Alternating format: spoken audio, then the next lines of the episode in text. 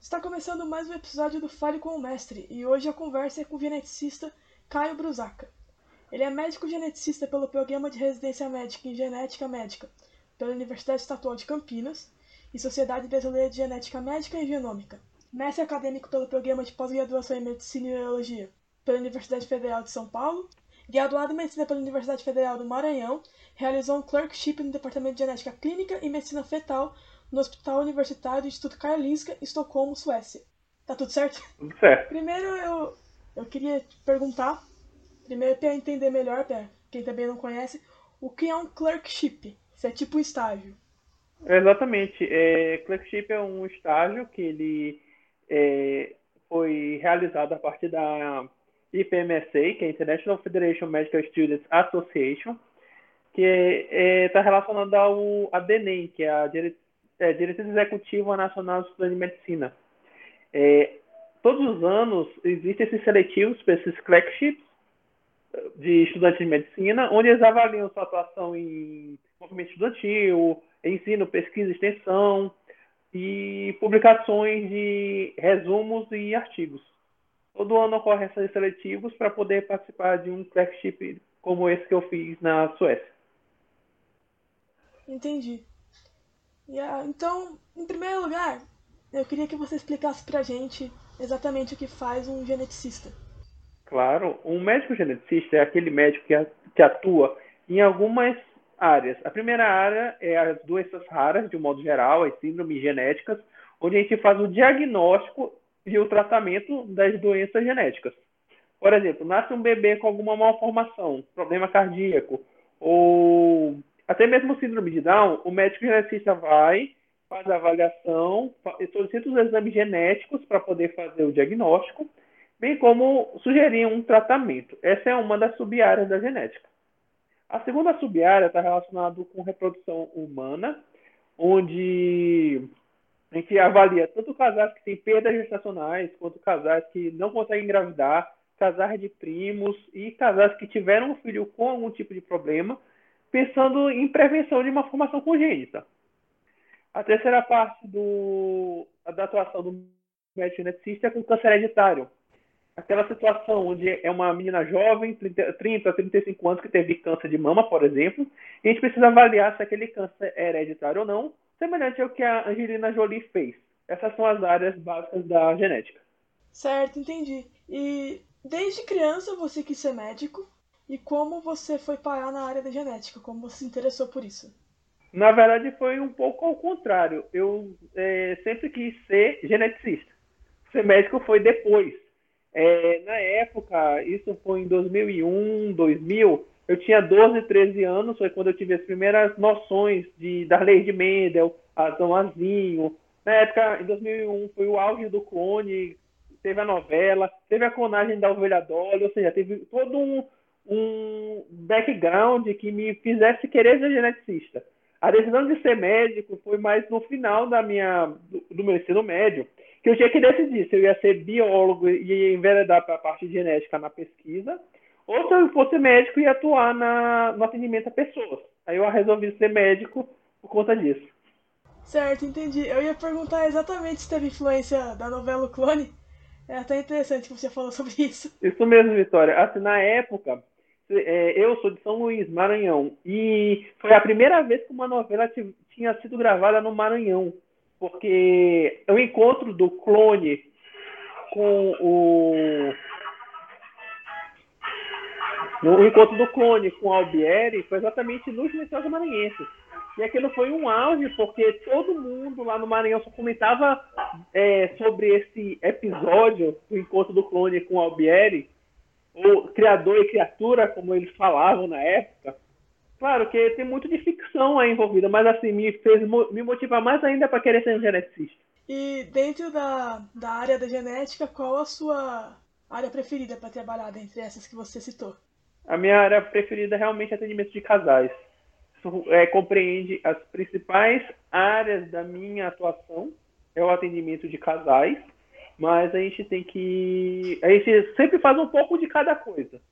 é muito difícil ser um geneticista só de uma sub-área, até porque já somos muito poucos geneticistas no país. Então a gente acaba atendendo cada situação em um lugar. Certo. E como funciona esse atendimento de casais, Pia? Quem tiver interesse, como funciona? O aconselhamento genético de casais, ou pré-concepção, é exatamente assim. É um casal que procura por avaliação de geneticista onde a gente vai fazer toda a avaliação do casal como um todo. Se aquela família tem casos na família de autismo, de deficiência intelectual, de atraso de desenvolvimento, se tem casos relacionados a uma formação congênita, porque o nosso maior objetivo na genética de casais é exatamente prevenção de malformação congênita, prevenir que uma criança nasça com algum tipo de problema. Você acha que todos os casais deveriam fazer um aconselhamento genético ou só os que já sabem que tem alguma coisa anterior na família? eu defendo que todo mundo deveria ter o direito de passar pelo menos uma consulta com o médico geneticista quando for decidir engravidar. Por quê? Porque são orientações que começam do básico, por exemplo, uso do ácido fólico, não usar álcool na gravidez, porque a maior causa prevenível de deficiência intelectual que existe é o uso de álcool na gravidez. O álcool é muito danoso para o bebê. É pior do que cocaína, crack, maconha. E muita gente não sabe disso. Ou seja, são informações básicas que todo mundo deveria receber. Claro, o ideal era que o médico no posto de saúde, o ginecologista comum, desse esse tipo de orientação. Mas muitas das vezes, infelizmente, é, o casal não recebe essas informações. Ele só vem com o geneticista depois do ocorrido, depois que aconteceu a criança com algum problema. Quais são os maiores prejuízos que o álcool pode causar na formação de um, de um bebê? O, a síndrome fetal alcoólica, como nós chamamos, ela causa desde alterações faciais, que são bem típicas. É, além disso, é, uma, é, quando o olha, a gente olha, por exemplo, essa região, a gente chama de filtro. O filtro é bem apagado, o lábio ele é bem fininho de pessoas que a mãe consumiu o álcool. Além disso, eu tenho um atraso de desenvolvimento, uma hiperexcitabilidade. O que é isso? A criança é super agitada. E evolui posteriormente após os seis anos de idade para deficiência intelectual. Tudo isso faz parte do complexo da síndrome fetal alcoólica. Quando a gente fala em não poder consumir álcool, é nem uma gota. Não existe dose segura de álcool na gravidez. Não é uma taça de vinho, como muitas pessoas falam. Até mesmo na TV a gente assiste. É nada de álcool. Entendi. Essa informação devia ser passada no posto para o pessoal. Com certeza. O mais interessante, ainda falando sobre síndrome alcoólica fetal, é que as latas de cerveja, as garrafas de vinho, tem lá, proibido beber grávida. Só que ninguém parou para prestar atenção. Sim, é bem pequenininho também. Sobre a sua profissão, qual o maior desafio que você encontra para realizar ela, principalmente aqui no Brasil, que a área ainda é pequena? Vamos, vamos dizer que o nosso maior desafio ainda é a disponibilidade de exames, porque são exames que não são baratos, a maioria dos exames genéticos, principalmente diagnóstico de doença rara, é, são exames muito caros, assim como, claro, os, o tratamento em si é muito caro. Com certeza você já deve ter ouvido falar alguma vez dos remédios órfãos, que são aqueles remédios para doenças raras. A gente chama de. Porque pouquíssimas pessoas vão utilizar, diferente de pirona e paracetamol. É um caso que vai usar Zolgensma, que é aquele remédio mais caro do mundo, que custa 2 milhões de dólares, por exemplo. Então, isso varia muito. É, é a nossa maior dificuldade hoje, principalmente atendendo no Sistema Único de Saúde, a disponibilidade de exame. Você faz mais atendimento em clínica particular ou pelo SUS mesmo? Os dois. Eu, eu sou médico da, do Instituto João Clemente, que é a antiga PAI de São Paulo. É, lá, é, metade da minha carga horária, onde lá eu atendo atraso de desenvolvimento, deficiência intelectual e autismo, com, com o objetivo de diagnosticar a causa dessas situações. E no convênio desculpa, no particular eu atendo o restante da minha carga horária, onde eu atendo é, basicamente tudo, mas voltado principalmente para casais e câncer. E pelo trabalho preventivo do câncer, para descobrir as causas genéticas, como funciona esse trabalho? Sim, o trabalho numa parte de oncogenética ou, ou, ou pesquisa de câncer hereditário, ele primeiro a gente avalia se a pessoa que veio buscar a gente preenche os critérios para a gente pensar em câncer hereditário, que são quatro. O primeiro é câncer idade jovem. Por exemplo, o câncer de mama antes dos 35 anos, ou o câncer de ovário antes dos 50, ou o câncer de intestino com 40 anos de idade. Ou seja, é uma idade atípica. A segunda são muitas pessoas na família com câncer. A terceira característica é câncer raro, ovário é muito raro, o câncer de mama triplo negativo também é muito raro. E por fim, dois cânceres na mesma pessoa, não metástase. Metástase é quando o câncer se espalha. Aqui está falando uma pessoa que tem dois tipos de câncer. Se, as pessoas, se, a, a, se o paciente que procura a gente preenche esses critérios, a gente vai ter que pensar em qual síndrome de predisposição ao câncer estamos falando. Se for mama, a gente vai pensar em BRCA1 e BRCA2. Se for, por exemplo, síndrome de Lifraumene, que está relacionada a tumor do sistema nervoso central, sarcoma e osteosarcoma, a gente vai pensar em TP53, ou seja, depende muito de cada área. Entendi. Qual o, o tipo de câncer que você mais atende para atendimento? Câncer de mama. Câncer de mama. Disparado. É. Câncer de mama é, é porque o câncer, o câncer mais comum na mulher é mama. E, via de regra, 15% de todos os cânceres são hereditários. Então, o que mais vem mesmo é câncer de mama. Vem câncer, tumor do sistema nervoso central, muito raro a vir. Vem é, tumor de células renais, tumor de rim, é muito raro. Mas uma vez ou outra vez acaba vindo, mas disparado é mama. Você atende muitos homens com câncer de mama também? Eu, pra falar a verdade, já atendi dois. Câncer de mama em homem é muito, muito, muito raro, mesmo para quem tem mutação no BRCA1. Sim, é que você fala pouco, eu só fiquei curioso. Não, sim, mas a gente atende sim. É muito raro, sim, mas sim, né? pode vir. Qual é a parte mais gratificante da sua profissão? Eu acredito que a parte mais gratificante é a gente fechar um diagnóstico de uma doença genética. Isso é uma parte assim que a gente é muito gratificante porque é o que as famílias sempre buscam quando está com um filho com autismo, com deficiência intelectual. E a outra é quando a gente está falando na parte de câncer, quando o paciente descobre que ele não tem câncer hereditário. Isso é super gratificante porque ele tira entre aspas um peso da consciência dele. E nos casais é ter o bebê, né? Ou é, nos casais que têm perdas gestacionais, tem o que eles chamam de bebê arco-íris, que é o bebê que vem depois das perdas. Tem aquele bebê saudável, é a nossa maior gratificação, que é o nosso maior objetivo, que é a prevenção de uma formação congênita. Você oferece um curso no seu site, o nome dele é Perdas Gestacionais de Repetição no Rastro do Arco-Íris. Você pode contar um pouco sobre ele? Assim, é, durante muito tempo eu tive muita vontade de ter um, um curso voltado para pacientes, que não é um curso para médicos onde eu pudesse usar a linguagem mais simples, mais fácil possível, porque o nosso maior problema nas perdas estacionais é a desinformação. É a pessoa ir num profissional ou procurar apoio na internet e encontrar muita informação errada. Então, acaba que o meu curso é, no Rastro do Arco-Íris, sobre perdas estacionais, ele tinha exatamente esse objetivo. Eu gravei vários vídeos, um sobre, eu coloquei todos os temas do, de, relacionados a perdas estacionais, e gravei um vídeo de cada um desses temas. Um vídeos curtos, de três minutos, porque também a gente não consegue. Não, não é objetivo não é ficar uma hora assistindo um vídeo. É um curso é, compacto para a pessoa conseguir é, compreender o que está se passando para, enfim, chegar ao seu bebê. Porque eu gosto de contar essa história, que cada bebê que, que, que se perde, ele deixa um rastro para ser seguido para chegar no rastro do arco-íris. Por isso que o nome é no rastro do arco-íris. Entendi.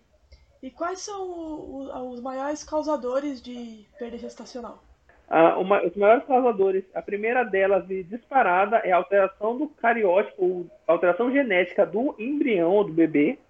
A segunda causa está relacionada com as trombofilias, que está é, tá relacionada a risco aumentado para ter trombose. A terceira causa mais comum é alteração de tireoide da mulher, trombofilia e tireoide da mulher. A quarta causa está relacionada com alteração do cariótipo ou da genética dos pais.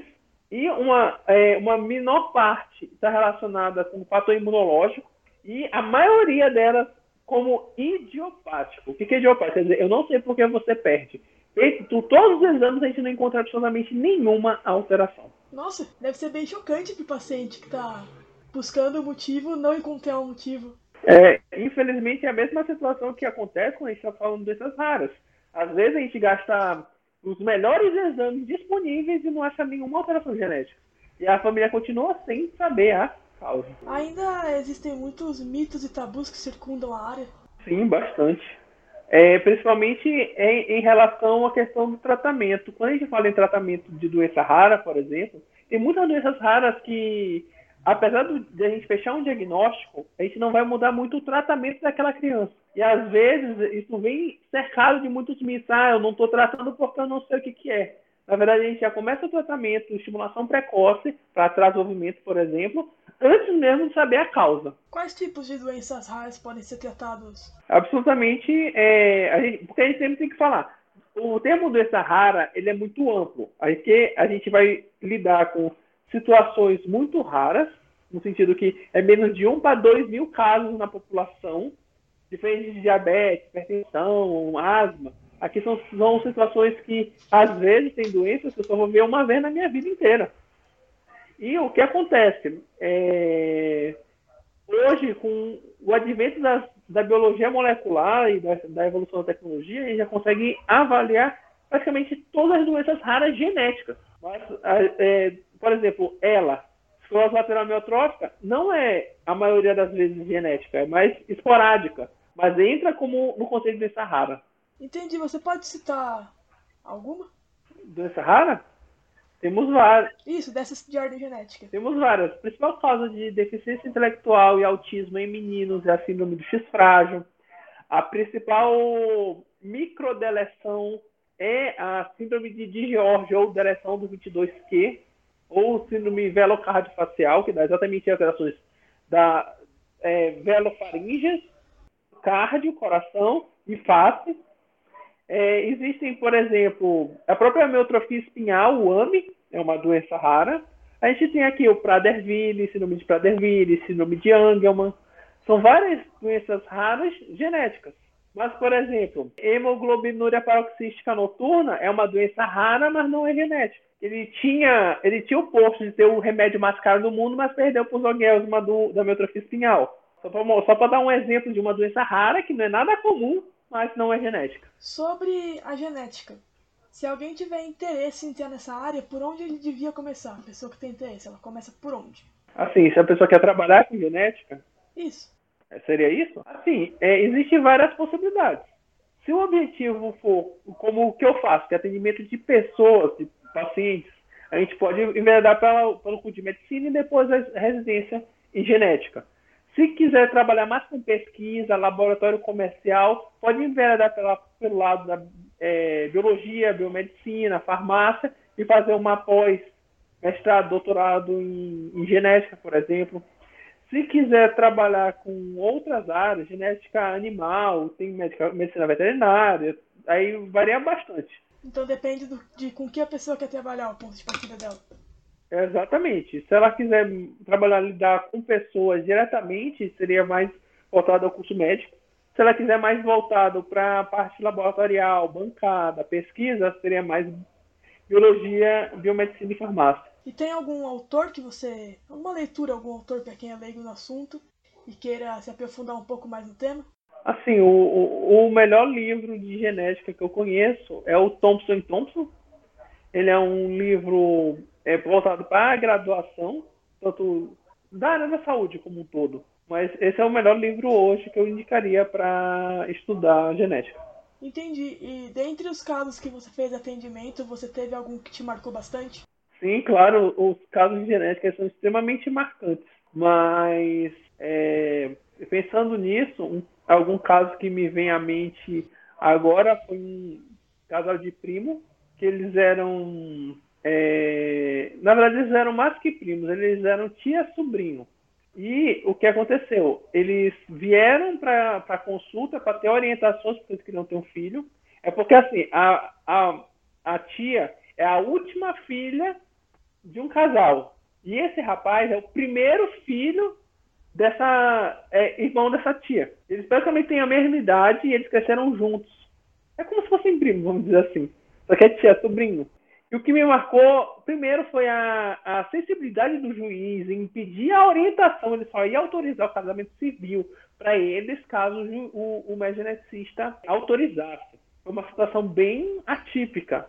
É uma das poucas situações onde o juiz pede, é, pede autorização do, ju, do, do geneticista para autorizar casamento civil. a melhor parte é que depois que foi autorizado, eles conseguiram se casar, a criança nasceu perfeita. Essa foi a melhor parte. Eu sempre ouvi dizer que casamento entre primos, bebê nasceria com algum tipo de malformação. Isso não é uma regra, então? Não, na verdade é o seguinte: é, a chance de qualquer pessoa ter um filho com problema é em torno de 3 a 5%. Quando a gente fala em casal de primo, primo em primeiro grau, é em torno de 6%. Ou seja, existe um aumento desse risco, entretanto, é, existe um monte de exames que a gente pode fazer hoje para prevenir uma formação congênita, desde, desde o cariótipo, desde os painéis genéticos de compatibilidade de casais, ou como eu gosto de chamar, painéis de consanguíneos, ou painéis de primos, ou pesquisa de doenças recessivas, que são as doenças que são mais comuns nessa população. Mas casamento de primo é muito importante a gente desmistificar essa história que todo filho de primo nasce com problema. E que não é bem assim. Entendeu? Claro que esse é o que eu gosto de falar, é o lado A da consanguinidade. E qual é o lado B? Lado B, infelizmente, é o, a gente já observou várias vezes isso. É, está relacionado com casos de abuso, onde o pai. Eu tive, na residência eu tive esse caso. O pai abusou da filha, nasceu a neta. O pai abusou da neta, nasceu a bisneta. O pai estava abusando da bisneta. E o conselho tutelar interviu. E foi parar onde? Na genética. Porque essa criança já tinha múltiplas consanguinidades na sua história. E, claro, o objetivo era. É a prisão do rapaz que estava abusando das filhas, né? Mas esse é o lado B, que infelizmente a gente ainda tem muita questão de incesto por conta de abuso sexual dentro das próprias famílias, né? Sim. É, no que a genética entrou no caso do pai que abusou da filha e abusou da neta e abusou da bisneta? Assim, a gente entrou exatamente para intervir junto com o Conselho Tutelar para realizar a prisão do, do rapaz, porque tinha que ter provas, né? E segundo, para avaliar essa criança que já era, já era bisneta do próprio pai. Entendi. Entendeu? Entendi. Então, a gente precisa saber se essa criança ela tinha desenvolvimento, como é que estava, o que, que essa, essa, vamos dizer, essa série de consanguinidade fez no desenvolvimento dessa criança. E foi exatamente nesse momento que a genética interviu. Esse, infelizmente, é o lado B da consanguinidade. É mais difícil esse tipo de situação vir, mas ele vem.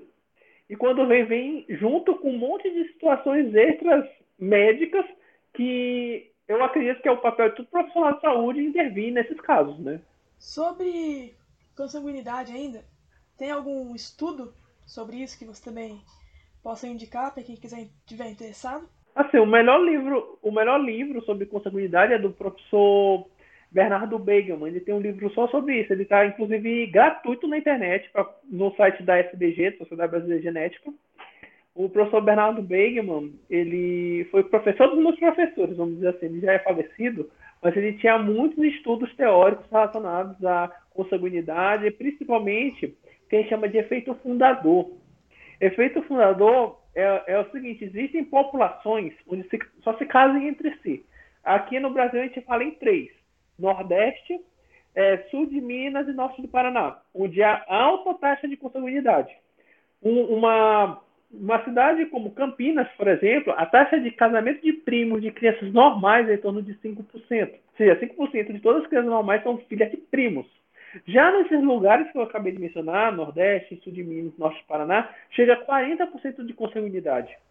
É a mesma situação que eu estou falando de efeito fundador, é, alguém algum dia vai ouvir falar, nem que seja no ensino médio, sobre a Ilha de Lençóis no Maranhão. A Ilha de Lençóis é uma ilha que fica é, no arquipélago do município chamado Cururupu, não tem nenhuma relação com lençóis maranhenses, mas essa ilha, os primeiros fundadores, o fundador dessa ilha era uma senhora que ela tinha nanismo e albinismo. Então, naquela ilha, naquela população, a taxa de albinos era mais de quase entre 3% a 10%, que é muito maior do que da população geral. E nesse livro do Dr. Bernardo Begeman, ele vai exatamente explicar o que, que acontece nesses mecanismos de consanguinidade. Pode causar algum prejuízo para aquela população? É, a, o que acontece no efeito fundador é que naquela população tem muito mais pessoas com doenças genéticas do que o que seria esperado. Por exemplo, um outro exemplo muito interessante é Monte Santo, na Bahia. Monte Santo tem quase 200 pessoas com mucopolisacaridose. Mucopolisacaridose é uma doença muito rara. Mas pelo efeito oscilador que tem naquela população de só casamento, é, que eles chamam endocasamentos, que é só casamento dentro da própria família, acabou que aumentou muito o caso de mucopolisacaridose naquela população, que é muito maior do que a população geral. Pensa que a população tem no máximo 10 mil habitantes, e 200 delas têm a doença genética rara. Então, a porcentagem de pessoas naquela população é muito, muito maior do que na população geral do Brasil, se a gente fosse comparar. Para você, qual que é a coisa mais importante dentro da genética? Eu acredito que a, a parte mais importante, é, antes de tudo, é o acolhimento. É uma especialidade que a gente precisa muito acolher o paciente, que ele já vem de um monte de especialistas. Além disso, claro, o nosso maior o que é mais importante é a prevenção de uma formação congênita, a prevenção de câncer. E, quem sabe, no futuro próximo, prevenção das doenças comuns, diabetes, pressão alta. É mais ou menos por esse lado que a genética está começando a caminhar. Agora, uma coisa que eu não sabia é que hoje é dia da gestante, certo? Sim. Eu estava dando uma olhada no Instagram. O que isso significa? Por que, que hoje é dia da gestante? Você saberia explicar isso? Não. E qual é a, a, a importância desse dia para você, que trabalha ajudando casais? Eu acredito que seria mais um dia de conscientização da população, assim como existem o dia da hipertensão, da diabetes. Não que a gestação fosse uma doença, mas que existem tantos cuidados com uma gestante, porque é normal estar gestante. É, e tem tantos cuidados que a gente poderia é, tomar para prevenção de problemas tanto para a mãe quanto para o filho. E nesse momento da é, do dia da gestante seria mais nesse sentido de, de prevenção mesmo, de conscientização. Qual seria o. Não sei se é certo dizer jeito certo, mas qual seria o jeito certo de se cuidar quando você está gestante? Antes de tudo, é a questão do ácido fólico até o terceiro mês, fazer as ultrações corretamente.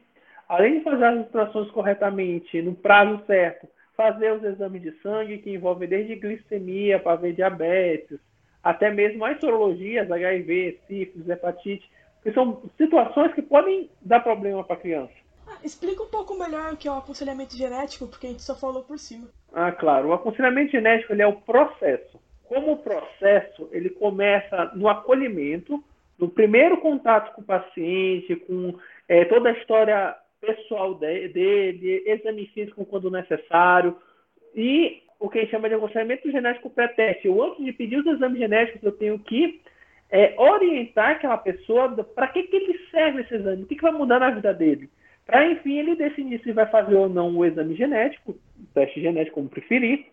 E, no segundo momento, poder interpretar aquele exame e explicar para a pessoa é, o que, que deu de resultados se vai ser necessário exames novos ou não, e, enfim, oferecer os riscos.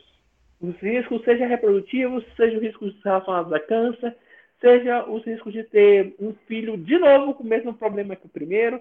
Tudo isso está relacionado com o aconselhamento genético. Às vezes as pessoas pensam que aconselhamento genético é só oferecer risco. Ah, 25%, 50%, mas não. O aconselhamento genético ele é o processo que começa na anamnese e no exame físico até o diagnóstico e oferecimento dos riscos. Eu fiz uma entrevista um tempo atrás com um rapaz que ele era. Eu quero saber se a genética pode interferir nisso, podia, podia ter um motivo genético. Que ele tinha déficit de atenção, o filho dele tem déficit de atenção, o pai dele tinha déficit de atenção e o avô dele também. Isso pode ter tido uma causa genética? Assim, via de regra, é, Aqui eu vou chamar como transtornos mentais. Os transtornos mentais que a gente envolve ansiedade, depressão, déficit de atenção e hiperatividade, eles têm um pouco de fundo genético, mas ele tem muito relacionado ao meio ambiente onde aquela pessoa se encontra. Que o desenvolvimento dessas doenças que eu chamo de comuns, ou do, incluindo os transtornos mentais, é, a, acontece exatamente isso. Existe essa maior chance se o pai ou a mãe ou o parente em primeiro grau tiver o problema, com outro, outra pessoa também tem o mesmo problema. Mas ainda não existe uma causa e efeito, no sentido de que existe um gene alterado e aquele gene cause a doença. Entendi. A gente tem vários filmes de ficção científica que fazem uma, uma abordagem sobre a genética de uma forma bastante romantizada, como clones e esse tipo de coisa. E eu queria saber se para você essa representação da ficção científica traz prejuízos para quem quer entender a genética ou se até ajuda a conhecer a área. Eu acredito e sou muito entusiasta desses filmes porque é a partir desses filmes que muita, muitas pessoas vão atrás de um geneticista. Por exemplo, quando assiste Gataca, aquela história que com teu gene tu já está com definido tua vida inteira, porque é isso basicamente que o filme relata. Ou, por exemplo, tem um filme que é. Eu não sei exatamente o nome dele, mas ele fala sobre um pai que teve um filho com uma doença genética rara e ele está lutando para conseguir o remédio. Ele até sequestra um banco para ver se ele consegue o dinheiro para poder arcar com se não me engano, era mucopolissacaridose. Eu não lembro o nome do filme. Mas tudo isso aqui faz com que a pessoa se interesse em procurar um geneticista. Às vezes, é, eu tenho um conhecido meu que só descobriu que tinha doença de Gaucher, que era uma doença genética, porque um caminhoneiro, olha a história bizarra, um caminhoneiro assistiu uma, uma matéria na TV e quando encontrou ele na estrada, ele estava lá com uma ascite, que é quando aquela barriga fica grande, tipo de barriga d'água, só que não era barriga d'água, ele ia tomar, tomar doença, antibióticos e a criança nunca melhorava. E foi esse caminhoneiro que pensou em Boucher, aí ele pensou nessa situação, foi falar com o médico, no final ele conseguiu chegar no geneticista, no hematologista e hoje está muito bem. Mas pensa, foi um filme ou uma matéria na TV que, que abriu start para essa pessoa. Isso mudou completamente a vida dessa pessoa. Então, para você, essa representação da ficção traz muito mais, muito mais coisas boas do que prejuízos. Sim, com certeza. Você tem alguma obra ficcional para indicar, além dessas duas que você citou? Alguma que para você seja a que melhor representa? É, não, não recordo muito. Assim, eu gosto muito desses seriados médicos, às vezes passa alguma coisa genética, House, ou até mesmo aquela Anatomia de Grey, que mostra um pouco. Eu me lembro que eu estava assistindo uma vez e é, durante o, o episódio estava mostrando o BRCA1, BRCA2, a mulher que tinha mutação, que iria fazer cirurgias para tirar os seios, tirar os ovários, porque tinha risco para câncer. Aquilo me, me, me mostrou muito assim. Imagina eu como médico assistindo a ficção, mas eu penso as pessoas comuns assistindo aquilo, com certeza é, buscariam um, um geneticista depois de ter assistido aquela situação. É igual que a. a não, tem a Angelina Jolie e a Rita Lee. É igual o que a Rita Lee fez também, né? Foi pra, foi pra prevenção, né?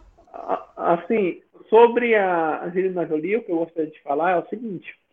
Caso muitas pessoas não sabem, mas a mãe dela teve câncer de ovário com 48 anos e faleceu com 56. Câncer de ovário é muito complicado. Diferente de mama, quando você está com câncer de ovário, você só descobre quando ele está avançado. E aí o que acontece? Ela sabia do histórico da mãe, ela sabia que a mãe tinha feito o exame genético e ela pegou e fez o exame e deu alterado. Angelina Jolie tem, tinha 80% de chance de ter câncer de mama e em torno de 40% de chance de ter câncer de ovário. E por isso ela fez as cirurgias. As pessoas que condenaram ela é porque não estudaram genética não entenderam o que estava acontecendo. Ela é um caso excepcional, é a minoria dos casos que a Angelina Jolie. A maioria dos casos não vai partir para tratamentos como esse. Certo. Se eu não me engano, o caso da Rita Lee foi parecido. Se eu não me engano. Ela também fez remoção dos seios, se eu não me engano. Eu acho que é só isso. Assim, Vitória. Como considerações finais, é, eu gostaria, antes de tudo, agradecer o seu convite aqui para esse podcast. É sempre bom a gente conversar sobre genética, divulgar esta especialidade, porque cada vez mais tem muito mais pessoas procurando a genética, porque hoje já é sabido que a gente consegue ajudar muita gente, seja na parte do câncer, seja na parte das doenças raras, seja no autismo, na deficiência intelectual, ou, mesmo, ou até mesmo nos casais. E quando a gente fala sobre é, falar sobre genética, é uma das coisas que o geneticista mais gosta de fazer.